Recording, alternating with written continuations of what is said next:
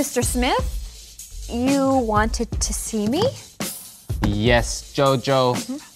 Please close the door. It's it's closed. Jojo, I want to talk to you about your English test. Did I get a 100% again? Yes, for the third time. That's great. Now tell me the truth. Do Mm-hmm. you cheat on your test? Cheat? No, Mr. Smith, of course not.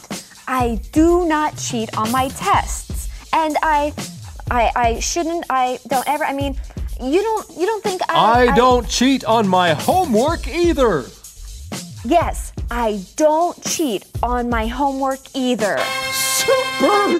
I am Super Sentence Man, and the super sentence is I don't do something either.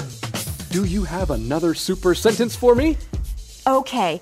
I don't help other students either. I don't help other students.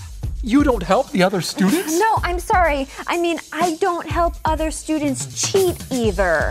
That is great. I don't help the other students cheat either.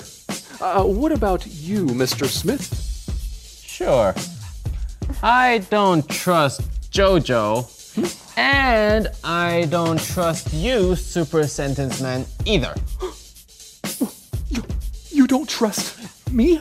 Did you give Jojo the answers? Well, of course not. But I love your super sentence. I don't trust you either, you said. Now, Jojo, do you have a super sentence for your teacher? Yes, Mr. Smith, I don't cheat on my homework either. Well, then, how did you get 100% on everything you do? That's easy.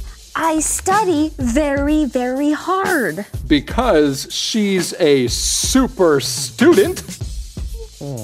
Yes. Yes! She's a stu- super student. Say it again. She's a super student. She's a super student. Very good. All together now. A, super, super sentence, sentence every every day day will make your English great.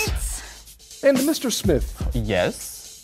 She got 100% on her test because you are a super teacher. That's right. I am a super teacher.